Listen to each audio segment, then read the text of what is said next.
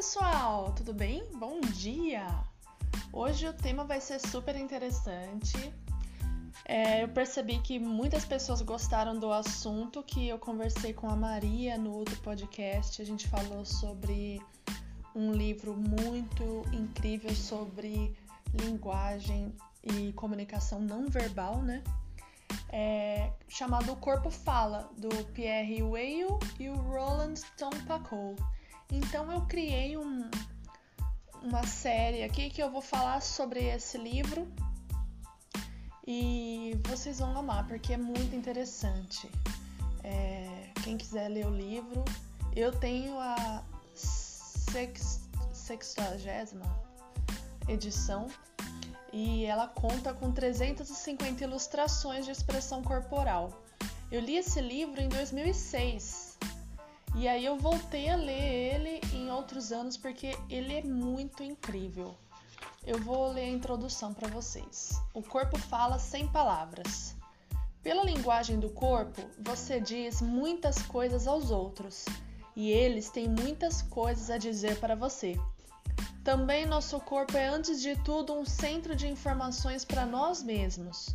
É uma linguagem que não mente e cuja estrutura é demonstrada nas páginas que você tem agora em suas mãos.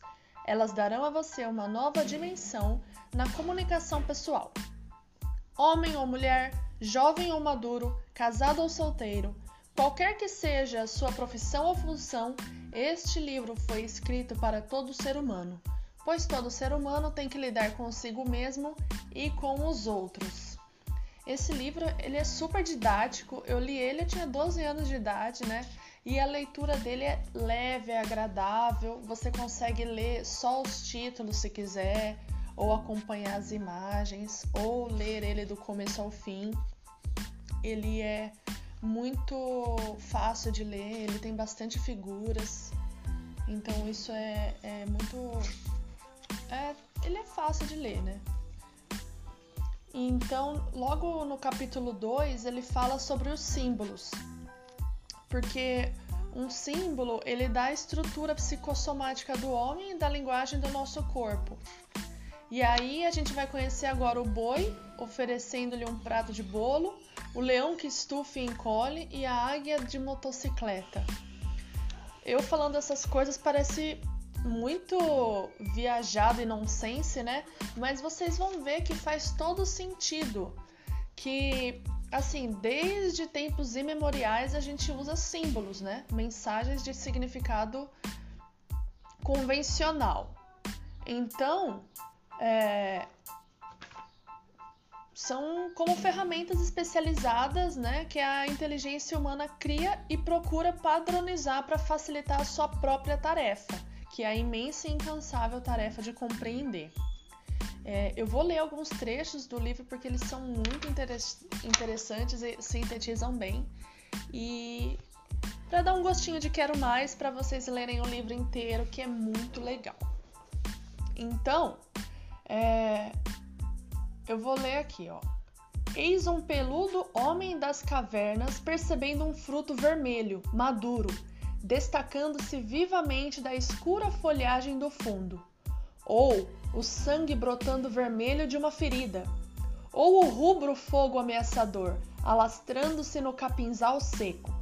Em linguagem da teoria de comunicação, ele percebeu um sinal, destacando-se como mensagem prioritária sobre o ruído de fundo, algo com elevada taxa de originalidade em detrimento do fundo banal dado seu interesse pessoal, sobrevivência em jogo.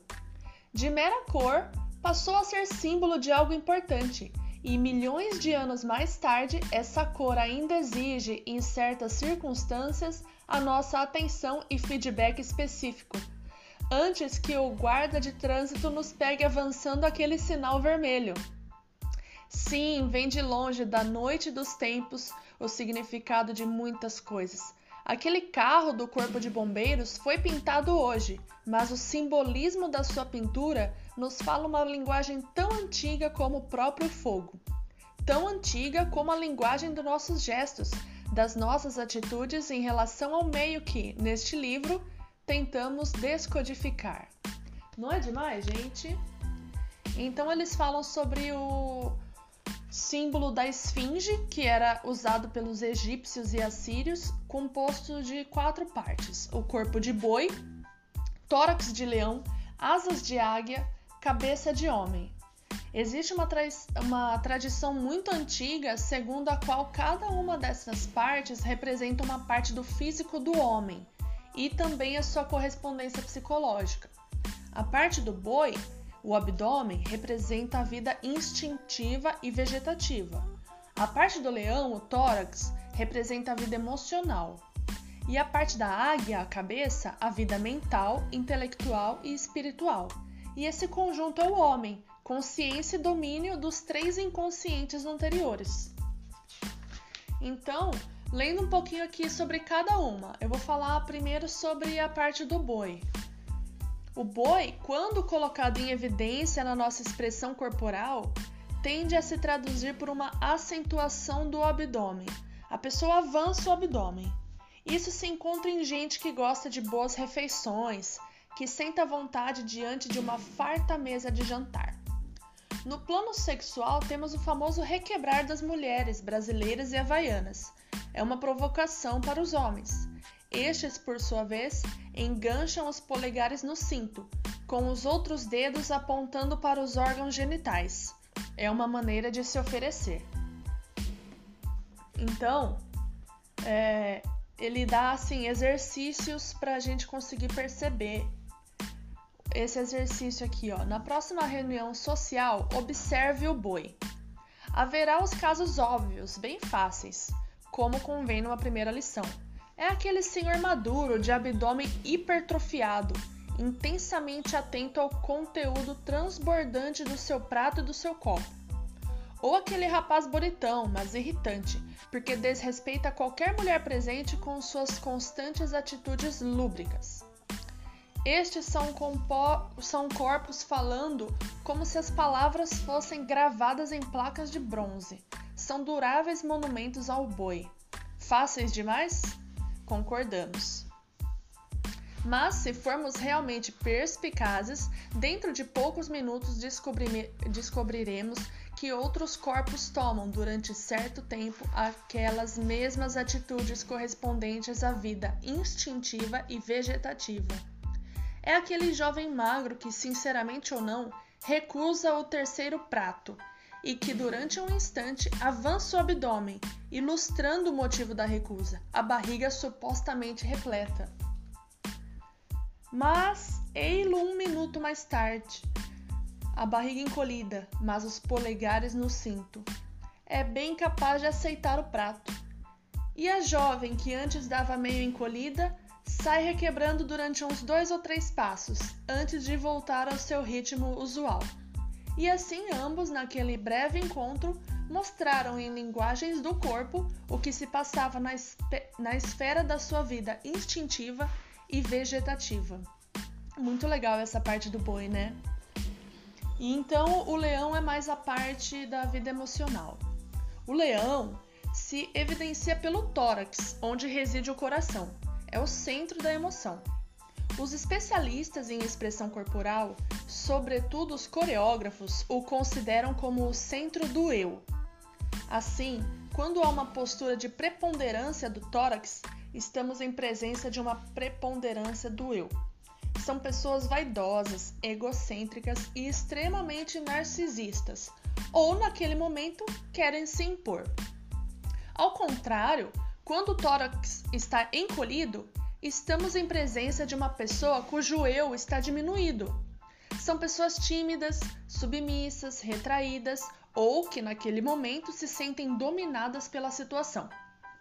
Um tórax em postura normal significa um eu equilibrado.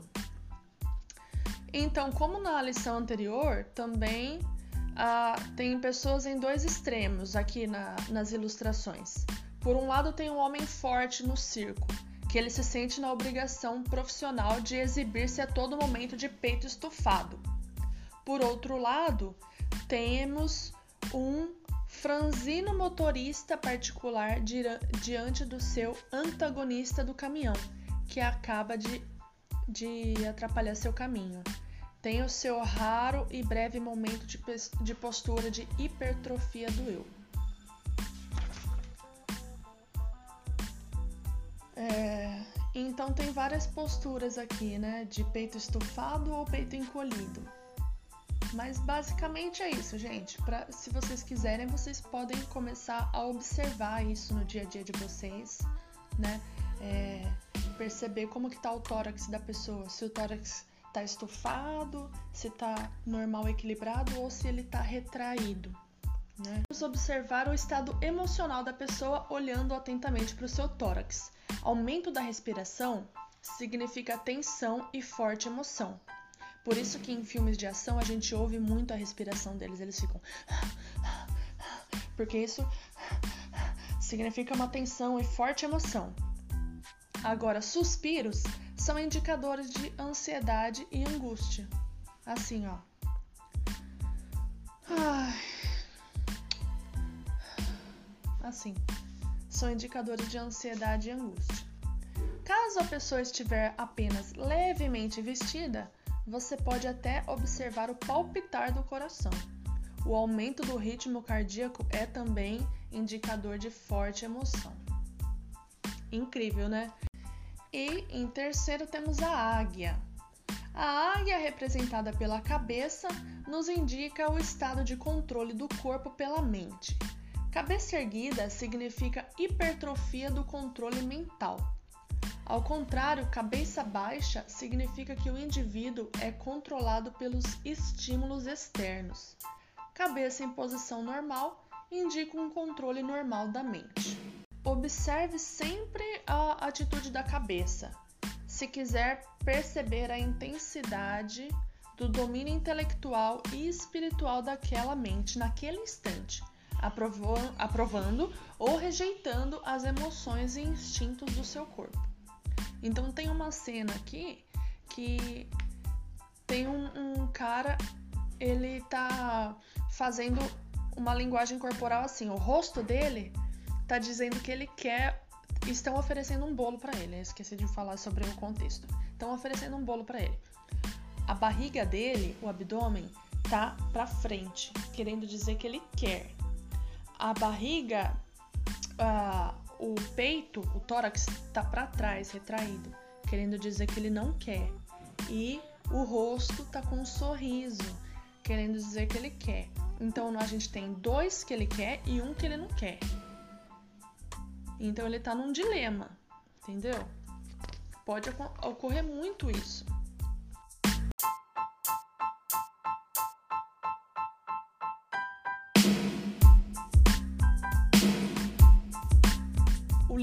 Um exemplo bem legal. Imagine que você recebe uma visita na sua casa e lhe serve café. Então imagine duas possibilidades. A primeira, ela fica com a bolsa no colo e a segunda, ela coloca a bolsa no sofá. Na primeira opção, sua atitude física diz: não estou à vontade. E na segunda, diz: já adquiri confiança no ambiente, já me sinto à vontade. Bem interessante, né? Eu amo esse livro, espero que você ame também. E fica a dica se vocês quiserem ler, é do Pierre Will e o Roland Tompaco, chama O Corpo Fala. É, como fazer a leitura corporal? O primeiro passo é observar as pessoas e começar a perceber seus gestos, perceber o ambiente à sua volta. Tudo será muito novo para você e logo você vai começar a perceber padrões. Apesar de muitos gestos serem universais, alguns são particulares de cada pessoa. Saiba que você vai errar muitas vezes em seus palpites. Aconteceu com o próprio Roland, um dos autores. Eu vou ler para vocês. Tá na página 43. Ele estava num coquetel muito concorrido de inauguração de um salão de belas artes. E ele estava plantado firme diante de um quadro dele, quando uma bonita jovem ao seu lado deixou cair o catálogo no chão. Ele chegou a esboçar um início quase imperceptível do ato de abaixar-se mas ele reprimiu logo e imediatamente meio que descobriu um pintor amigo do outro lado da sala. Com a expressão de ter encontrado o filho pródigo, disparou naquela direção, fingindo não perceber o pequeno incidente da moça. A essa altura você deve pensar: nossa, que homem desinteressado naquela jovem, a ponto de ser grosseiro, egocêntrico, mal educado.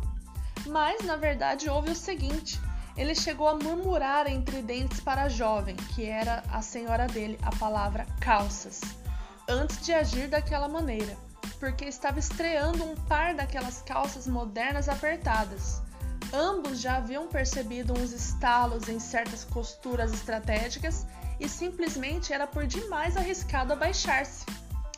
Então, errar é natural quando você vai observar a leitura corporal. É errando que se aprende.